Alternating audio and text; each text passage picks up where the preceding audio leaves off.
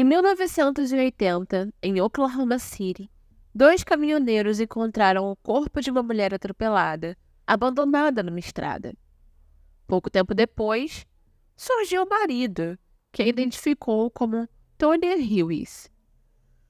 Mas o que parecia um caso de atropelamento e fuga foi se mostrando um mistério terrível de sequestro, violência e assassinato. Quanto mais o FBI investigava, menos eles descobriam. E no fim, uma pergunta permanecia: afinal, quem era aquela mulher? Eu sou a Thay e esse é o podcast Thay Conta Casos. Toda segunda eu examino um crime real que marcou uma comunidade. Meu objetivo é entender as razões pelas quais esses crimes acontecem e o impacto que eles geram nas pessoas ao redor. E como a gente pode prevenir que eles continuem acontecendo. Se essa é a sua primeira vez aqui, já aproveita para nos seguir e ativar as notificações para não perder nenhum episódio novo. E se você é um ouvinte retornando, seja muito bem-vindo de volta. Aproveita e confere se você já deixou uma avaliação de 5 estrelas no Spotify ou onde quer que você esteja ouvindo. Durante o mês de fevereiro, o Conta Casos estará de férias, mas você não precisa se preocupar, porque ao longo desse mês você vai receber quatro dos nossos episódios mais populares com áudio remasterizado. Para continuar ouvindo episódios inéditos ao longo de fevereiro, assine o nosso fã-clube no Patreon. O link está na descrição desse episódio.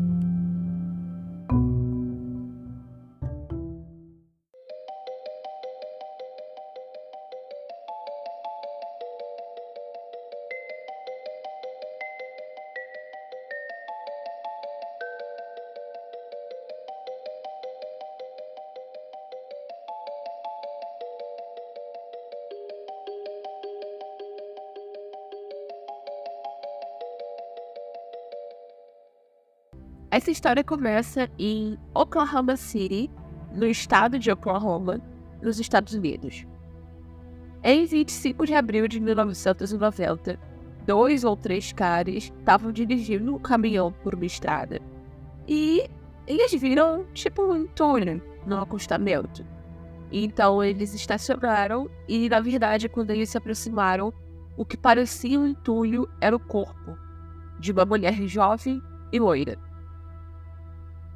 Eles rapidamente chamaram uma ambulância e essa mulher foi levada para o hospital. E eventualmente, não fica muito claro como, eles conseguiram o contato do marido dela. Era um homem chamado Clarence Hughes. E ele disse que a mulher, a esposa dele, se chamava Tony Hughes e que ela era uma stripper na cidade de Tulsa, que é tipo uma cidade um, vizinha de Oklahoma City. E ele também disse que eles tinham um filho de dois anos chamado Michael.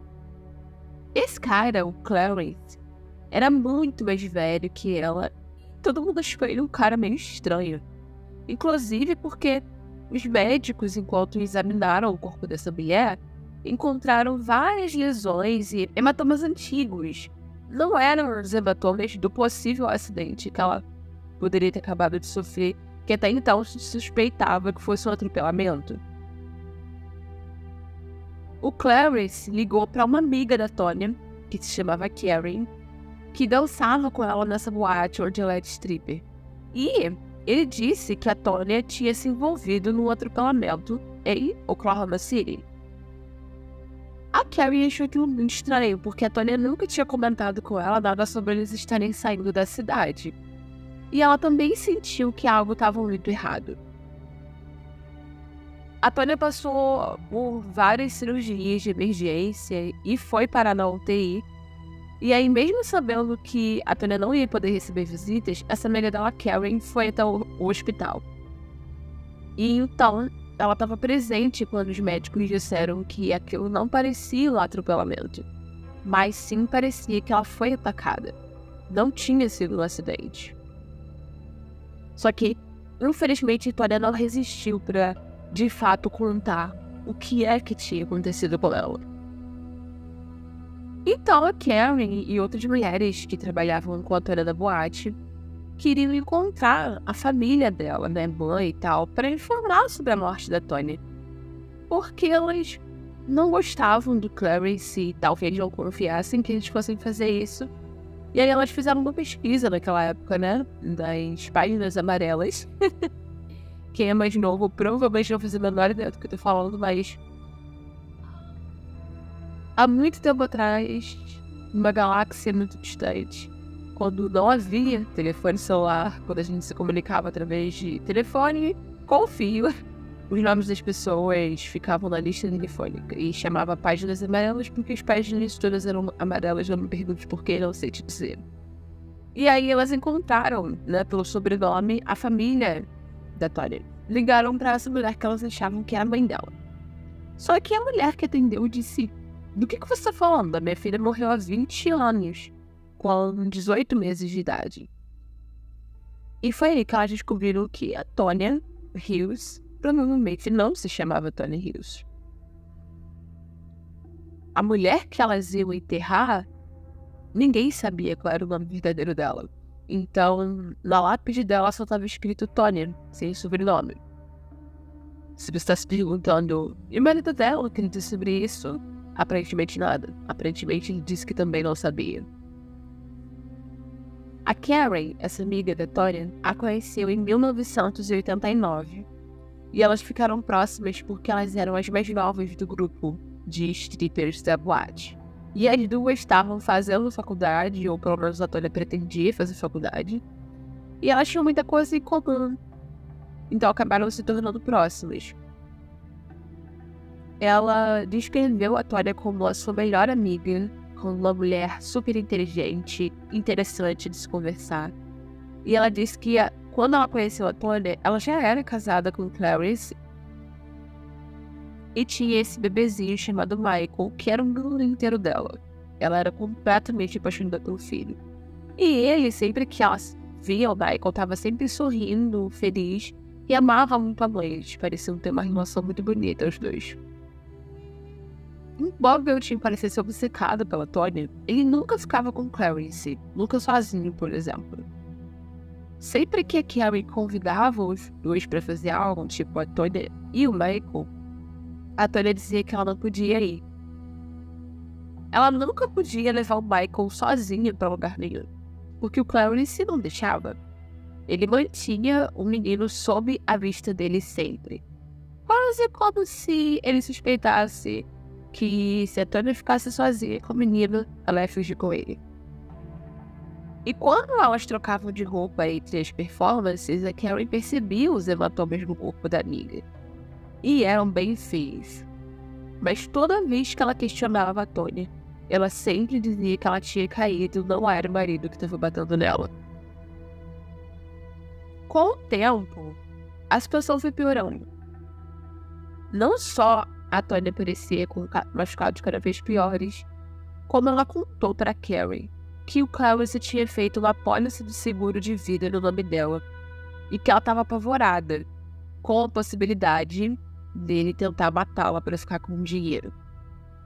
Ela queria fugir, mas ela não conseguia, não conseguiria fugir sem o Michael, jamais deixaria filho. E o Clarence prendia o Michael o tempo inteiro. Então, Além dela estar tá com medo de morrer e deixar o filho sob os cuidados dele, ela estava presa e não sabia como sair. Então, sabendo de tudo isso, quando a Tony morreu, a Carrie sentiu que o Michael não estava seguro com o Clarice. Obviamente, com os médicos dizendo que aquilo não parecia um atropelamento, não parecia um acidente, e ela tendo todas essas informações, óbvio que ela achou que o Clarice tinha matado a amiga dela. E aí, o hospital, funcionários do hospital comentaram com ela que o Michael não estava falando, ele estava. Ele parecia estar em choque. E ela sabia que isso não era normal dele, ele era uma criança muito divertida. Então, ela entrou em contato com a assistência social e falou tudo. E eles ficaram preocupados com a integridade do menino. E aí, o Michael foi colocado num lar adotivo. Em 1 de maio de 1990, ele foi para um lar adotivo temporário na casa da família Bena. E eles ficaram com o Michael por quatro anos. E disseram que, a princípio, ele tinha um comportamento ruim, só que parecia ser só uma influência, porque uma semana depois ele já tinha se acalmado e era uma criança ótima de se lidar. Eles o amaram e o criaram como um outro filho, e todas as outras crianças dos Bean o tratavam como um irmão. Ele parecia ser muito feliz, muito bem cuidado lá. O arranjo né, entre ele e essa família tinha sido tão perfeito que eles estavam no processo de adotá-lo permanentemente. Mas, durante todo o tempo em que o Michael ficou com eles, o Clarice tentava pegar a guarda de volta. Ele tinha conseguido direito a visitas obrigatórias. Mas Michael odiava vê-lo.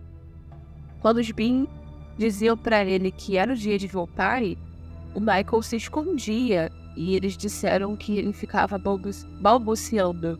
Aquele homem mau, aquele homem mau. E aí, como Clarence continuava brigando por isso e parecia que o garoto ficava transtornado na presença dele, acabou sendo feito um teste de DNA. E foi provado que o Clarence não era o pai biológico dele. Então era o que faltava para eles conseguirem de vez cortar esse laço entre os dois. E o Clarence perdeu todos os direitos legais sobre Michael, afinal não era pai. E aí, os Bill contam que na mesma semana passou uma picape em frente à casa deles, um cara indo tipo 15 km por hora e encarando eles, eles dentro de casa, o cara, cara passando encarando eles.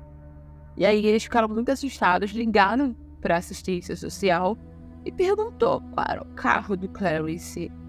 E era o mesmo modelo do carro que tinha passado ali. Só que, mesmo eles expressando essa preocupação de que o Clarice definitivamente ia tentar fazer alguma coisa, a polícia não deu muita bola. E aí, como eu disse, os Bean estavam no processo para adotar o Michael, mas infelizmente esse processo nunca foi concluído. Em 12 de setembro de 1994, o Clarence invadiu a escolinha onde Michael estudava, armado, e ele sequestrou não só o menino, como o diretor da escola. Ele colocou os dois no carro do diretor, dirigiu até uma floresta e aí deixou o diretor algemado e amarrado numa árvore. Depois de muito tempo, pessoas passando, acharam ele e chamaram a polícia. Mas ele e o Michael sumiram. Por sorte, ou sei lá, o departamento de polícia dali da cidade local percebeu que esse caso era muito maior e muito mais complexo do que eles saberiam lidar. Então o FBI foi chamado e tomou a investigação do sequestro. E a primeira coisa que eles pesquisaram foi sobre a tentativa que o Clarence fez de recolher a apólice de seguro no nome da Tônia depois que ela morreu. E aí, analisando o documento, o número de seguro social que ele deu pertencia ao nome chamado Franklin Floyd, não Clarence Hughes.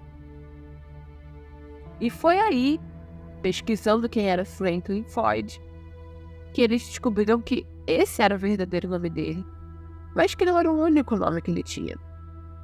Ele tinha vários pseudônimos: Trenton Davis, Rory Marshall, Clemency Hughes. Esses eram só alguns. Com o nome verdadeiro dele, eles também descobriram que ele havia sido preso em 1962 por sequestrar e estuprar uma garotinha de 4 anos. Em 1963, ele foi preso por roubar um banco. E aí ele foi preso e depois da prisão enviado para uma casa de recuperação em 1972.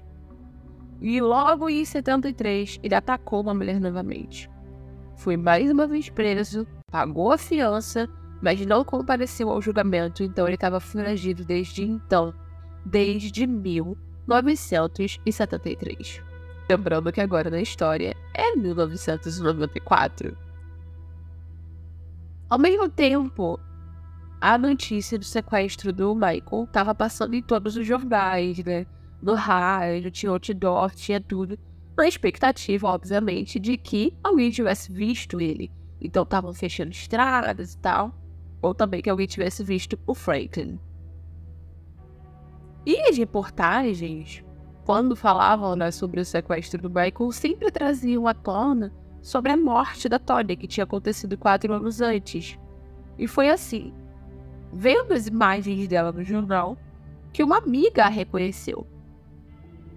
Essa mulher, chamada Jenny, conhecia a Tony como Sharon Marshall, que foi uma amiga dela no ensino médio e ela não via há anos. E ela relatou isso pro FBI, então eles foram até lá conversar com ela, descobrir tudo que, ele que ela sabia sobre essa Cheryl Marshall. Os amigos da Cheryl no ensino médio a descreveram como muito inteligente. Ela estava num programa de treinamento militar, ela estava no clube de ciências e tal. E o grupo que ela andava, segundo os amigos, não eram os populares, mas eram os excluídos, os nerds, Embora ela fosse bastante carismática e popular na escola, ela escolhia andar com eles, então eles a descreveram como uma pessoa muito especial, sabe? Que não se portava com aparências e com isso. E ela queria ir para a Universidade de Georgia Tech e ser uma engenheira aeroespacial. E ela de fato conseguiu uma bolsa de estudos para estudar lá.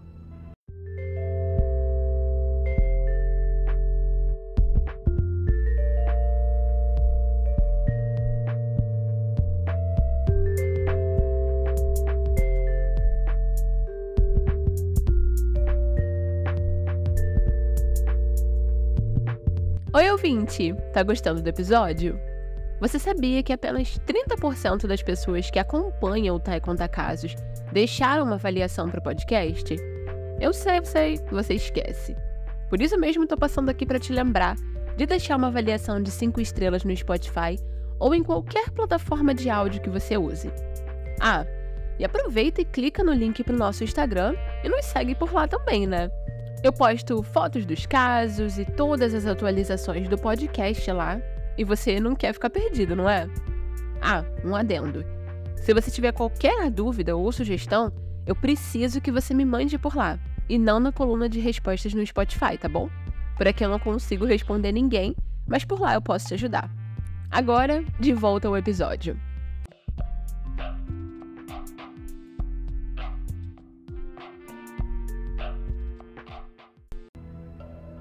Coisa que os amigos dela disseram era que o pai da Cheryl era muito severo e muito estranho. E só pra você não ficar confuso, a Cheryl é a Tônia, mas tô a descrevendo como Cheryl porque esse era o nome pelo qual todo mundo a conhecia. E a Sharon contou para eles que a mãe dela tinha morrido atropelada numa ponte quando ela estava no segundo ano do ensino médio e que ela tinha que cozinhar todos os dias pro pai, cuidar da casa e tal. Ela também não podia falar muito no telefone. Quase sempre quando ela falava com os amigos no telefone, era escondido do pai antes de chegar em casa. E uma das amigas disse que a primeira vez que ela viu o pai da Cheryl foi quando ele tava deixando ela na casa dela, sabe? Levou ela pra passar o tempo lá. E aí ele encontrou com o pai dela e pediu empréstimo ao pai dela. De cara, um estranho. Então, desde o primeiro momento havia essa impressão esquisita dele. E aí a Jane, a mulher que a reconheceu na televisão, também contou que uma vez a mãe dela deixou que ela dormisse na casa da Cheryl. Era algo que ela pedia muito e finalmente mãe dela deixou. E aí elas estavam se trocando no quarto da Cheryl e tal. E de dentro de uma gaveta, a Cheryl puxou uma lingerie muito bonita e tal, toda trabalhada na renda. E a Jenny perguntou por que, que ela tinha amor, porque elas tinham 15, 16 anos. E elas não tinham namorados e tal. E a Sharon respondeu que o pai dela comprava para ela, só por diversão. A Jenny achou aquilo muito, muito estranho, mas não deu nem tempo dela raciocinar, porque como os quartos da casa não tinham portas, só tinham cortinas, Do nada, o pai da Sharon invadiu o quarto com a arma na mão. E a Jenny entrou em desespero e tentou agarrar o máximo de roupas possível, porque elas estavam só de calcinha. E ela disse que a todo tempo ele gritava: O que, que vocês estão fazendo? O que, que vocês estão aprontando? Não sei o quê. Até que ele disse: Vou voltar e sair do quarto. E aí ela tentou se acalmar, se vestir e tal. E minutos depois ele voltou, ainda armado, mandou a Jenny deitar no chão e colocar um travesseiro na cabeça. E ela estava muito assustada e com medo e obedeceu. E assim que ela fez isso, ele estuprou a Cheryl na frente dela.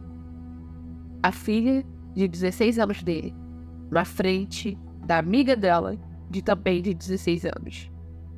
E depois que ele terminou, ele se levantou e saiu do quarto. E ela ficou tão traumatizada, tão em choque, que ela falou que ela não conseguiu se mexer, ela só ficou ali deitada no chão. E não conseguiu falar nada sobre. Ele eventualmente pegou no sono e disse que na manhã seguinte a Sharon deu um abraço nela e disse: Meu pai é só assim mesmo. Tá tudo bem, eu tô bem. Você tá bem. Só deixa pra lá. E a Jenny acabou nunca contando nada para ninguém, porque ela ficou com muito medo. O cara entrou armado dentro do quarto, ele era um psicótico. E ela acabou guardando esse trauma para si. E aí, perto do fim do último ano do ensino médio, ela disse que a Sharon ligou para ela desesperada, dizendo que estava grávida. E que ela tinha decidido ter o bebê e o colocar para adoção mas que ela estava muito triste porque o pai dela não ia deixar mais ela ir para a faculdade. E aí a Jenny falou que isso era uma besteira. Ela ia entregar o bebê em produção, ela era tão inteligente, ela conseguiu a bolsa, por que, que ela não ia para a faculdade se ela não ia ficar com o bebê? E ela disse que a Sharon respondeu: Alguém tem que tomar conta do papai. Um tempo depois, uns dias depois, a Sharon ligou para ela e disse que eles iam viajar para o Arizona que ela ia ter o bebê lá e dar para adoção, que o pai não ia deixar ela ficar com ele. Mas essa foi a última vez que ela falou com a Cheryl. Eles nunca voltaram. E aí, quando a Jenny conversou com o FBI, eles mostraram as fotos da Tony e do Carlos Hillis. E ela disse que aqueles eram a amiga dela, Cheryl, e o pai dela, Warren Marshall. E ela ficou em choque, porque eles tinham dito para ela que aquele homem era o marido da Tony. E ela sabia que aquele era o pai da amiga dela. O FBI descobriu que em 1989, um ano antes da Tony morrer, eles tinham trocado os nomes. A Sharon se tornou Tony e o Warren se tornou Clarence. E esses nomes foram tirados de duas lápides do Alabama. Por isso, quando as amigas dela acharam ela através da lista telefônica, acharam a família, a mulher disse que a filha tinha morrido há 20 anos antes, há 20 anos atrás. E aí, eles se casaram com os nomes novos em Nova Orleans. Ele se casou com a própria filha que ele violentou. Era inacreditável.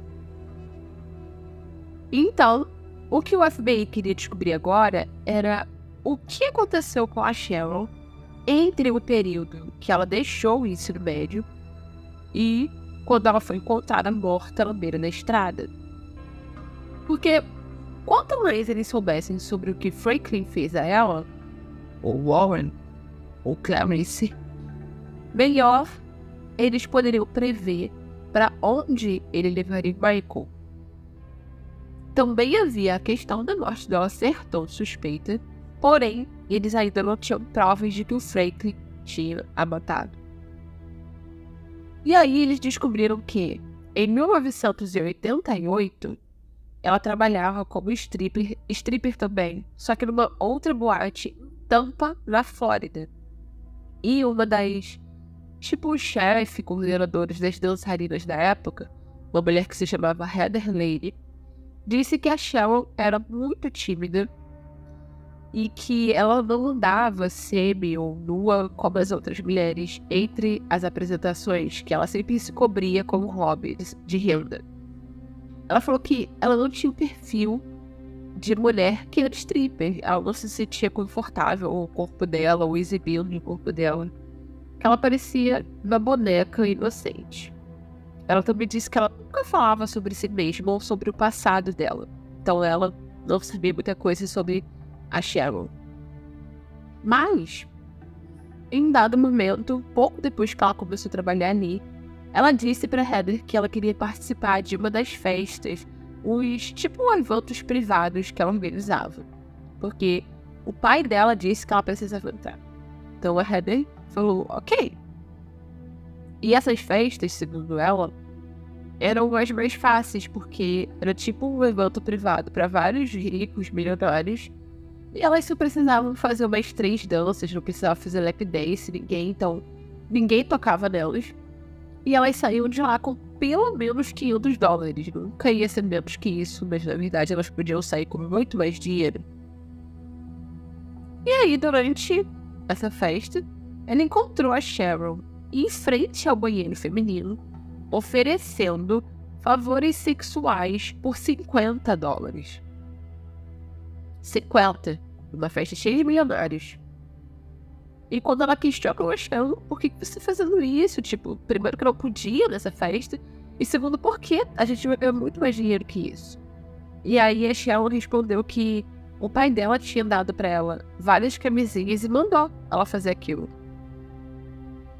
E a Heather disse que ficou extremamente enojada saber daquilo, tipo, de ver que o pai colocou a própria filha naquela situação. Mas que a Sharon era aquele tipo de pessoa que ficava, não, tá tudo bem, tá tudo bem, também não sei o que e tal. Nunca dava mais informações, então ela nunca soube de nada além disso. Além de saber que o pai dela era escuro. A Heather também contou que a Sharon nunca chegou a contar pra ninguém na boate que ela tava grávida, mas ficou aparente porque a barriga cresceu. E foi lá que ela deu a luz ao Michael. Ela ainda trabalhava lá.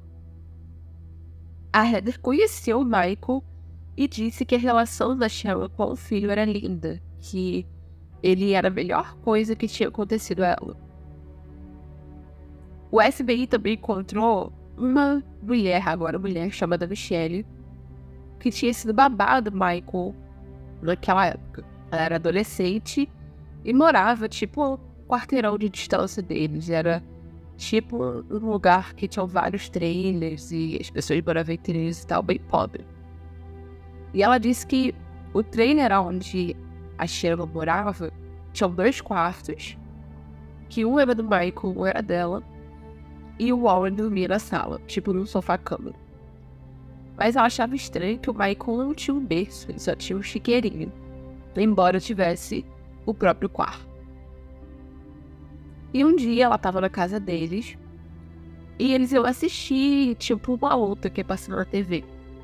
Então, o Warren colocou uma fita cassete no vídeo para gravar a luta. Porque ele ia sair, ela ia ficar com o Michael, a Sheila não tava lá. Só que quando ele colocou a fita, tinha uma gravação que começou a passar na TV. E apareceram imagens da Cheryl e uma amiga dela chamada Cheryl é, os nomes só tem uma pronúncia muito parecida, então existe uma grande possibilidade de eu errar. Era Chevron e a amiga dela Cheryl. Cheryl, eu não sei pronunciar. De topless, numa praia dançando.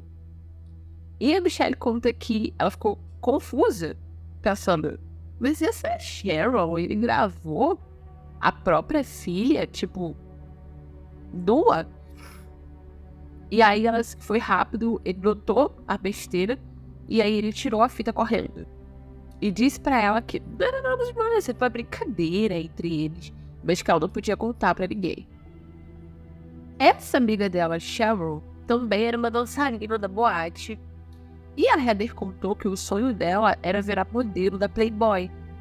E aí a Cheryl e a Cheryl ficaram super próximas estavam sempre juntas, tipo, saíam da bote juntas, chegavam juntas e tal.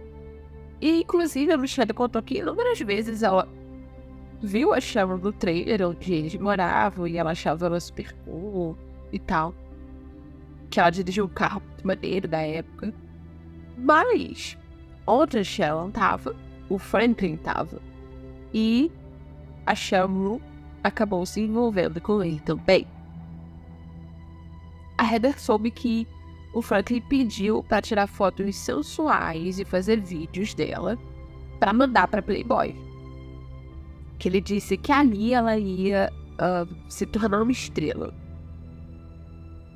Só que, só que, nisso ele tentou transar com ela nesse momento. E aí ela não quis e eles brigaram. Ela tentou lutar contra ele e conseguiu fugir, mas ele foi bastante violento. E para Heather, esse foi o único incidente que aconteceu entre eles. E ela disse que advertiu a Cheryl para não ficar mais próxima deles, para se afastar e tal. Mas que ela não soube de outra coisa que tenha acontecido depois disso. Mas, pouco tempo depois, a Cheryl e o Franklin sumiram. A Cheryl não pediu demissão, não falou com ninguém, só sumiu. E adivinha quem também parou de aparecer na boate? A Cheryl. E aí a polícia sabia. O Franklin tinha um histórico de sequestro, estupro e violência. Era o padrão. E ele era um pedófilo condenado e tinha cometido violência e abuso contra sua própria filha. Mas, analisando o passado dele, o FBI ainda sentia que tinha algo de errado. Então, um agente conseguiu encontrar um cara que foi vizinho do Franklin nos anos 70 em Oklahoma City. E esse vizinho tinha uma foto do Franklin com a Sharon quando ela devia ter uns 4 anos de idade.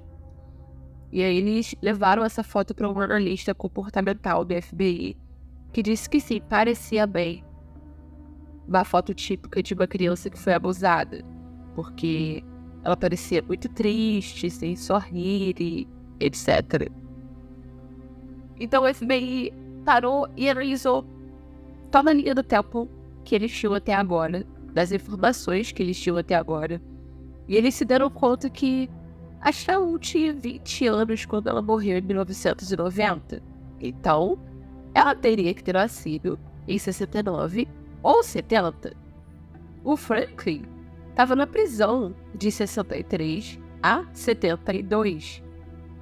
De forma que não tinha como ele ser o pai biológico da Cheryl, a conta não batia. Foi aí que eles se deram conta de que ele provavelmente tinha sequestrado a Cheryl quando ela era criança. Se você acha que esse caso tá horrível e complexo e difícil de acompanhar agora, para, respira, porque essa história, infelizmente, ainda fica muito pior. O Franklin a manteve cativa por mais de 15 anos. Ela não era sua filha, ela era a sua prisioneira. E o nome dela não era Cheryl Marshall ou Tonya Hughes. Na verdade, o FBI não tinha ideia de quem ela era de quem eram os seus pais, de onde ela veio. Esse caso, já tão horrendo, tinha conseguido piorar. Isso tudo se desenrolava enquanto Michael ainda estava desaparecido na posse do. E então, o Joey Fitzpatrick, o agente do FBI que liderava o caso, disse que, num caso desses, a melhor indicação do que a pessoa irá fazer a seguir é o que ela fez no passado. E aí, eles começaram a recontar todos os passos que eles já sabiam que ele tinha dado. Ele tinha um monte de pseudônimos, então ele provavelmente iria usar um deles e ir para um estado que ele já tinha passado antes. E aí eles resolveram colocar alertas em todos esses estados com todos esses nomes que eles já sabiam que ele já usava.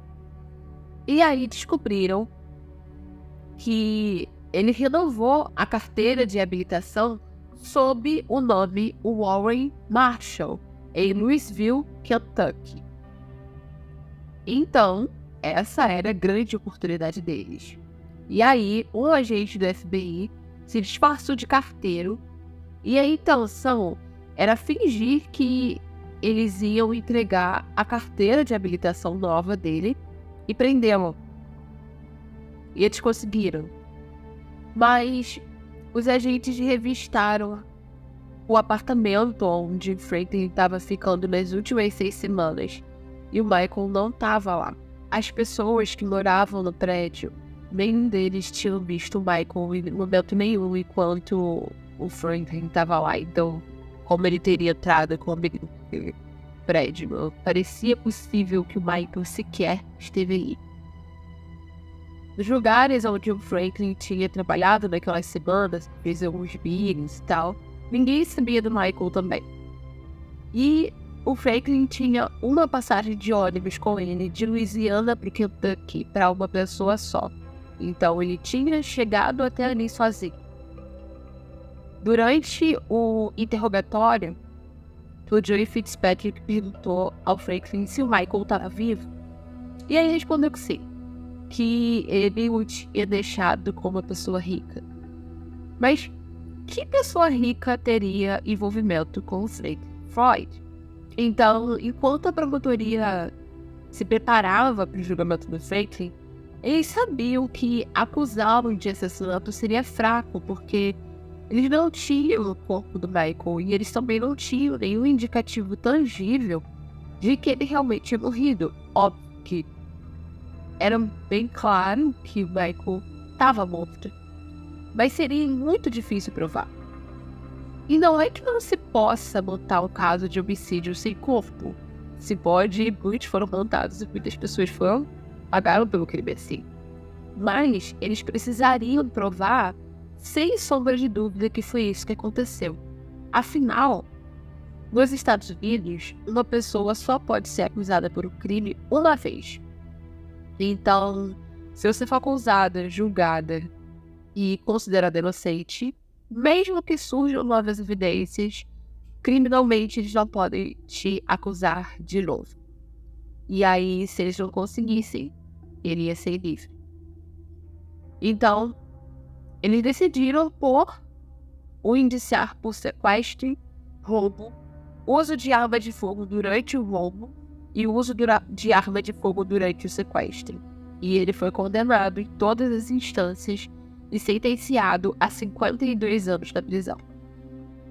E a picape do diretor da escola do Michael, que o Franklin havia usado para fugir no dia que ele sequestrou o menino, acabou sendo encontrada logo depois disso. Uma coincidência assim irritante. Porque preso embaixo do carro haviam fotografias de pornografia e no meio delas haviam fotos da Sheba, pequena. As fotos eram, na maioria, garotas, e em algumas delas aparecia uma jovem que eles não tinham visto antes durante a investigação. Essa jovem aparecia em vários estágios de nudez e espancamento. E não tinha para eles, da visão deles, não tinha como ele tê-la espancado naquela gravidade e não tê-la matado. Então, eles tinham outro mistério para desvendar. E aí, analisando as fotos, eles perceberam que ela tinha uma marca de biquíni. Então, eles poderiam ter passado algum tempo no estado quente Flórida, Georgia e Kentucky que eram estados nos quais o Franklin já havia passado.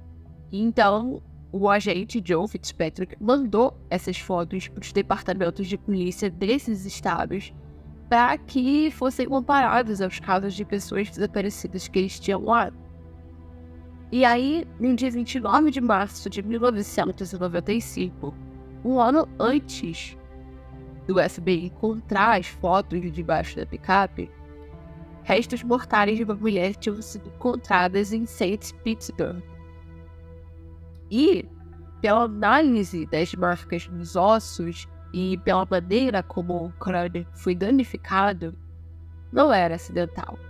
Na verdade, foi uma morte bastante violenta. Então, um ano depois, quando eles receberam as fotos do FBI, eles perceberam que a camiseta com a qual a mulher da foto estava sendo enforcada correspondia a uma que eles encontraram amarrada num nó na cena do crime. E a mulher da foto, a mulher que havia sido encontrada, era a Cheryl Começo, a amiga da Cheryl na Flórida, aquela que havia desaparecido, tal como quando eles fugiram. Antes disso, quando o FBI ainda estava investigando, a Heather, lembra dela, a que coordenava a boate na Flórida, tinha contado ao FBI que na última vez que ela viu a Cheryl, quando ela estava saindo da boate, o Franklin estava esperando por ela no estacionamento. E que os dois começaram a discutir, ele começou a dizer que ia matá-la, bater dela e tal. Então a Heather se aproximou, apartou a briga, mandou ele embora e levou a Cheryl para longe. E ela disse que ele ainda ameaçou passar com o carro em cima dela, mas ela tirou a Cheryl de perto dele. E aí ela pôs no carro e ela esperava que ela fosse para casa. Mas ela nunca mais viu a Cheryl depois disso. Já a Michelle, que foi babá do Michael na Flórida, contou que depois que o Franklin e a Cheryl fugiram da Flórida de repente, ele tinha pedido a ela para que ela vigiasse o trailer deles. E aí, numa noite, uma picape estacionou, um homem entrou, ficou alguns minutos dentro do trailer.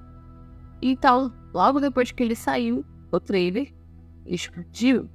E havia um boato lá no parque dos trailers que ele tinha contratado alguém para explodir a casa. E dessa forma, qualquer evidência deles terem estado ali foi destruída. De qualquer forma, agora as autoridades tinham a chance de condená-lo por homicídio e conseguir a pena de morte. E eles conseguiram. Mas o que eles ainda não tinham conseguido era o nome verdadeiro da Cheryl e onde estava o Michael. E continua assim. Até que, em 2002, um repórter chamado Matt Birbeck encontrou a foto da Cheryl num site tipo para pessoas não identificadas e tal.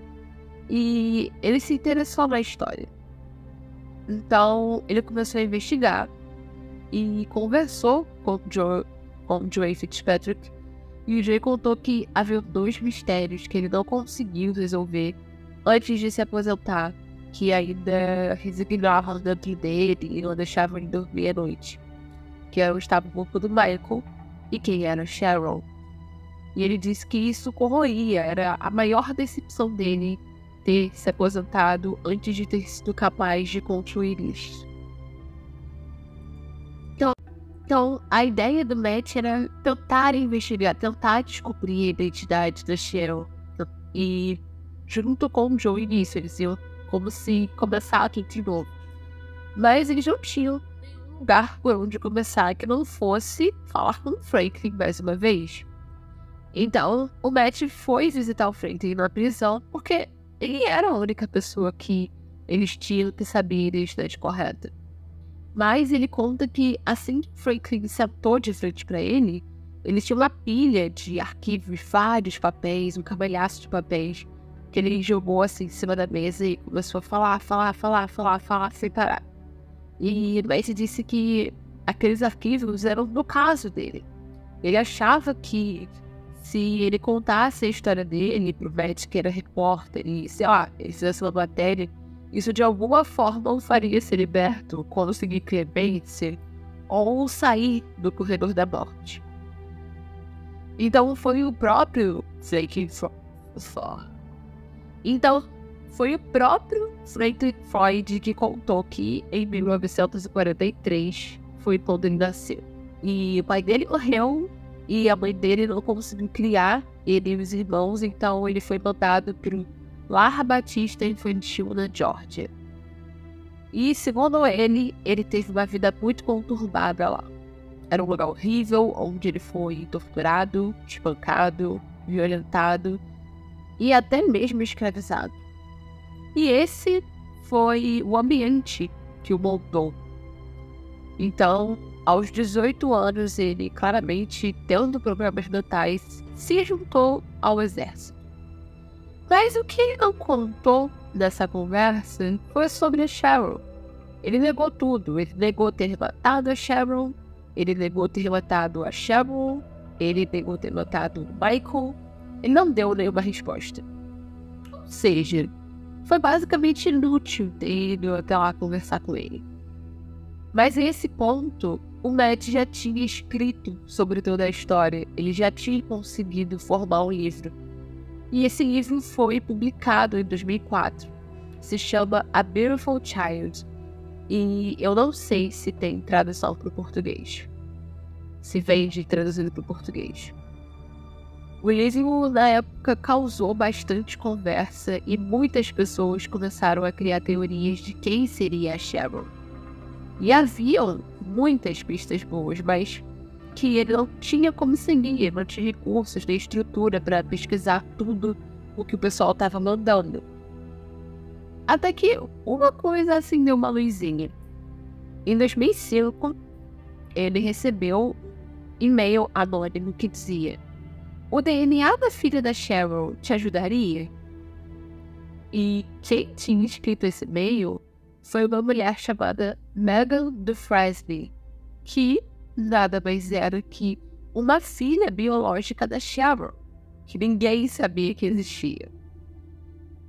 Então, um agente especial da FBI chamado Scott Lobby resolveu novamente entrevistar o Franklin no corredor da morte. E embora o Joey Fitzpatrick tenha dito pra ele que provavelmente ele não ia conseguir tirar muita coisa, ele quis tentar mais uma vez. Dessa vez, quando conversando com ele, o Franklin finalmente admitiu que deu dois tiros na boca do Michael. E ele deu uma localização de onde ele supostamente teria colocado o corpo, mas foi feita uma busca pelo gesto de portais dele no local onde ele disse e nunca encontraram nada. Mas o Franklin era um narcisista e ele adorava falar de si mesmo, então, enquanto ele tagarelava sobre si, ele acabou dizendo que conheceu uma garota chamada Sandy e que essa garota perdeu as três filhas para o Estado. E aí o agente, percebendo que essa era uma boa brecha, perguntou a ele qual o nome que ele usava nessa época. Alkin Franklin respondeu: Brandon Cleo Williams. E esse era um pseudônimo que o FBI ainda não tinha nele. E não só isso. Ele disse que ele e essa mulher chamada Sadie se casaram. Ele disse a data. Ele disse o nome das filhas dela e as datas de nascimento dessas filhas. E quando o agente Scott questionou sobre qual era a filha mais velha, ele simplesmente respondeu, abre aspas, é sobre ela que vocês estão perguntando. O nome da Cheryl era Suzanne Seveskis.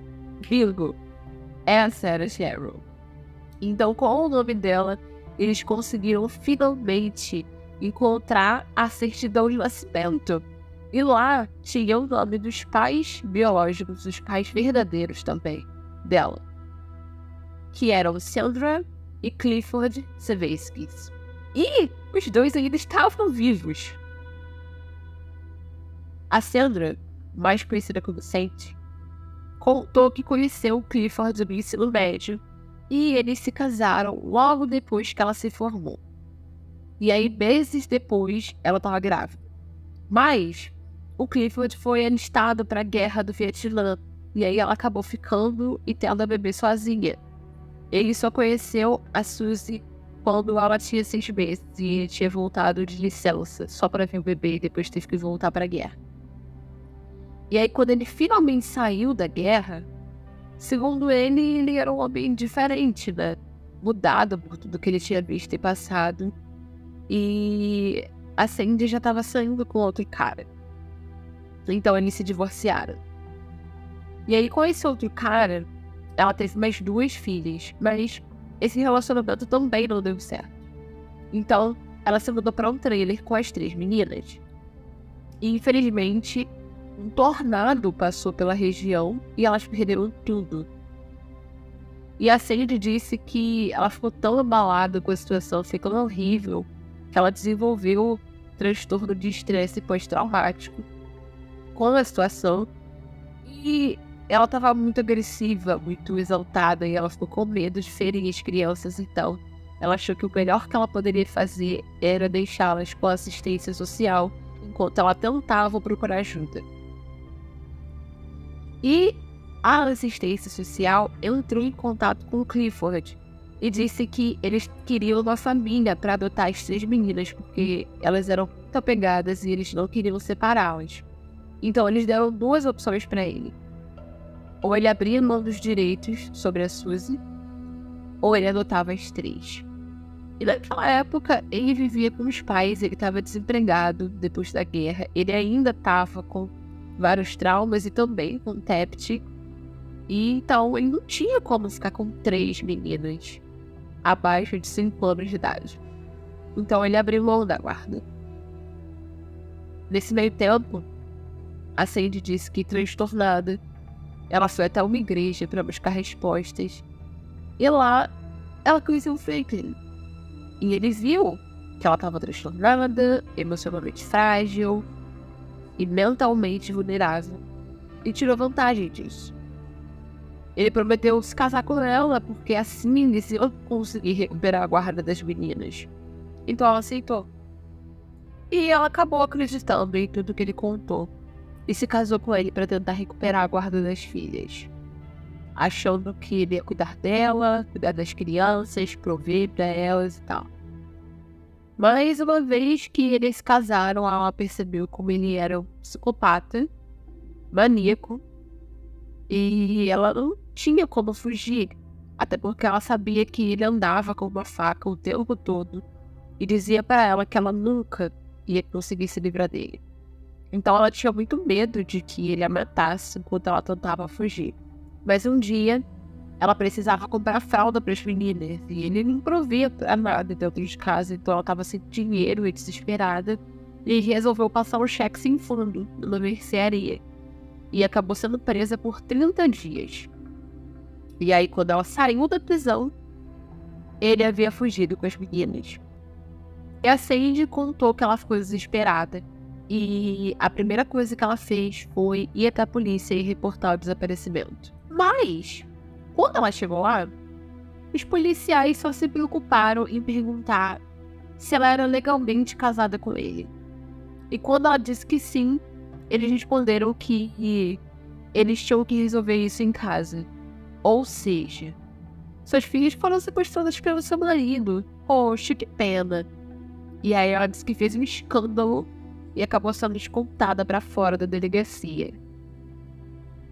E aí, depois de um tempo, depois de uns meses procurando pelas meninas, ela descobriu que ele deixou as meninas mais novas no orfanato.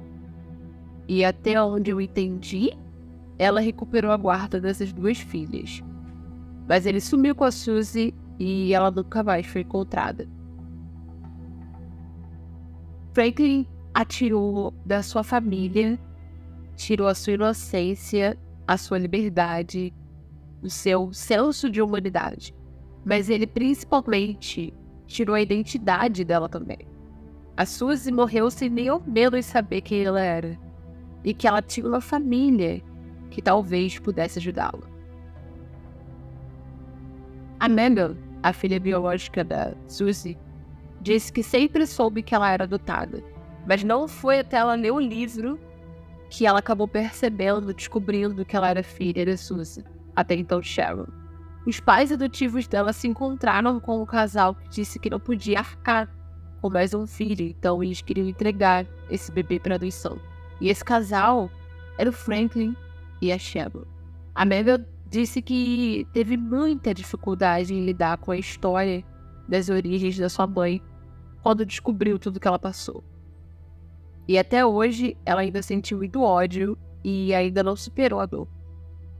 Mas ela sente paz em saber que, apesar de tudo, apesar de toda a crueldade que ela viveu, A Suzy foi lembrada pelos amigos, pelas pessoas que ela conheceu, como alguém que era uma luz, um porto seguro, alguém que dava amor incondicional. Mesmo ela nunca tendo recebido isso a vida dela inteira, ela proporcionou isso para todos os lugares por onde ela passava. E é assim que ela será lembrada. A Megan se conectou com o avô Clifford, pai da Suzy, e apesar de tudo, eles parecem ter construído um relacionamento. Ele disse que na dor de ter descoberto o que aconteceu com a Suzy, ele ganhou a Megan. E a Megan batizou o filho dela de Michael, em homenagem ao seu irmão que, infelizmente, não pôde ter uma despedida digna porque o seu corpo nunca foi encontrado. Mas que vai viver para sempre nesse legado que ele e Suzy deixaram. Em 3 de junho de 2017, a lápide da Suzy finalmente foi alterada para o seu nome verdadeiro. Ainda que, infelizmente, ela nunca soubesse quem ela era. Então, a ideia do Matt era tentar investigar, tentar descobrir a identidade da Cheryl. E, junto com o Joe nisso, eles iam como se começar tudo de novo. Mas eles não tinham lugar por onde começar que não fosse falar com o Franklin mais uma vez. Então, o Matt foi visitar o Franklin na prisão porque ele era a única pessoa que eles tinham que saber a identidade correta.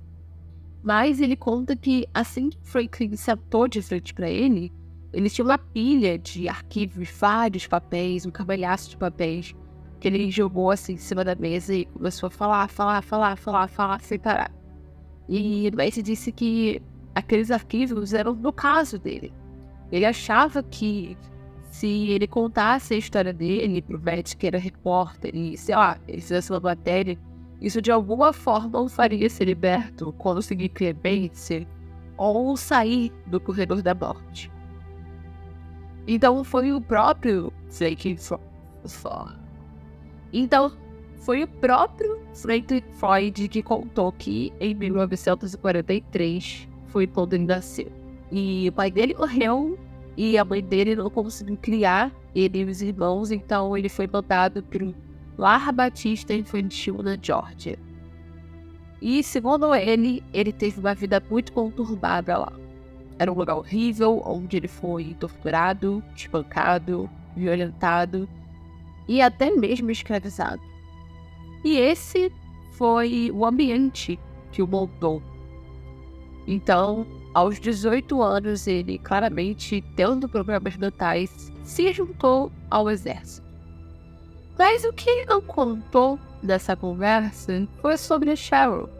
Ele negou tudo. Ele negou ter matado a Cheryl, ele negou ter matado a Cheryl, ele negou ter matado o Michael. Ele não deu nenhuma resposta. Ou seja, foi basicamente inútil ter ido até lá conversar com ele. Mas nesse ponto, o Matt já tinha escrito sobre toda a história, ele já tinha conseguido formar um livro. E esse livro foi publicado em 2004. Se chama A Beautiful Child. E eu não sei se tem tradução para o português. Se vende traduzido para o português. O livro, na época, causou bastante conversa e muitas pessoas começaram a criar teorias de quem seria a Cheryl. E haviam muitas pistas boas, mas que ele não tinha como seguir, não tinha recursos nem estrutura para pesquisar tudo o que o pessoal estava mandando. Até que uma coisa acendeu uma luzinha. Em 2005, ele recebeu e-mail anônimo que dizia o DNA da filha da Cheryl te ajudaria? E quem tinha escrito esse e-mail foi uma mulher chamada Megan DeFresney, que nada mais era que uma filha biológica da Cheryl, que ninguém sabia que existia. Então, um agente especial da FBI chamado Scott Lobby resolveu novamente entrevistar o Franklin no corredor da morte. E embora o Joey Fitzpatrick tenha dito pra ele que provavelmente ele não ia conseguir tirar muita coisa, ele quis tentar mais uma vez. Dessa vez, quando conversando com ele, o Franklin finalmente admitiu que deu dois tiros na boca do Michael. E ele deu uma localização de onde ele supostamente teria colocado o corpo, mas foi feita uma busca pelo gesto de portais dele no local onde ele disse e nunca encontraram nada. Mas o Franklin era um narcisista e ele adorava falar de si mesmo, então, enquanto ele tagarelava sobre si, ele acabou dizendo que conheceu uma garota chamada Sandy e que essa garota perdeu as três filhas para o Estado. E aí o agente, percebendo que essa era uma boa brecha, perguntou a ele qual o nome que ele usava nessa época. Alkin Franklin respondeu: Brandon Cleo Williams. E esse era um pseudônimo que o FBI ainda não tinha nele. E não só isso. Ele disse que ele e essa mulher chamada Sadie se casaram. Ele disse a data. Ele disse o nome das filhas dela e as datas de nascimento dessas filhas. E quando o agente Scott questionou sobre qual era a filha mais velha, ele simplesmente respondeu, abre aspas, é sobre ela que vocês estão perguntando. O nome da Cheryl era Suzanne Seveskis. Virgo, essa era Cheryl. Então, com o nome dela, eles conseguiram finalmente encontrar a certidão de nascimento. E lá tinha o nome dos pais biológicos, os pais verdadeiros também dela, que eram Sandra e Clifford Seveskis. E os dois ainda estavam vivos. A Sandra, mais conhecida como Saint, contou que conheceu o Clifford no ensino médio e eles se casaram logo depois que ela se formou. E aí, meses depois, ela estava grávida. Mas o Clifford foi alistado para a guerra do Vietnã e aí ela acabou ficando e tendo a bebê sozinha.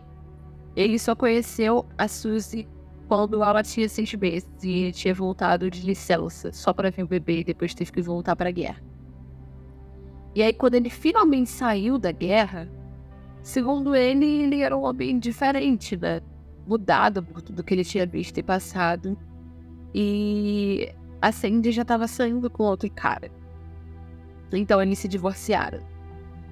E aí, com esse outro cara, ela teve mais duas filhas, mas esse relacionamento também não deu certo.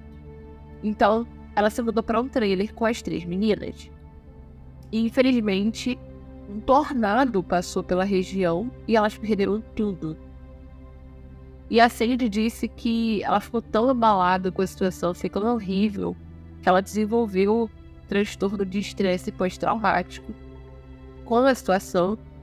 E ela estava muito agressiva, muito exaltada, e ela ficou com medo de ferir as crianças, então ela achou que o melhor que ela poderia fazer era deixá-las com assistência social enquanto ela tentava procurar ajuda. E a assistência social entrou em contato com Clifford e disse que eles queriam uma família para adotar as três meninas, porque elas eram muito apegadas e eles não queriam separá-las. Então eles deram duas opções para ele. Ou ele abria mão dos direitos sobre a Suzy, ou ele adotava as três.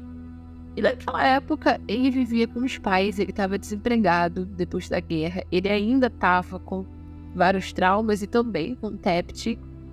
E então ele não tinha como ficar com três meninas abaixo de 5 anos de idade. Então ele abriu mão da guarda. Nesse meio tempo, a Sandy disse que, transtornada, ela foi até uma igreja para buscar respostas. E lá, ela conheceu o Franklin. E ele viu que ela estava transtornada, emocionalmente frágil, e mentalmente vulnerável e tirou vantagem disso.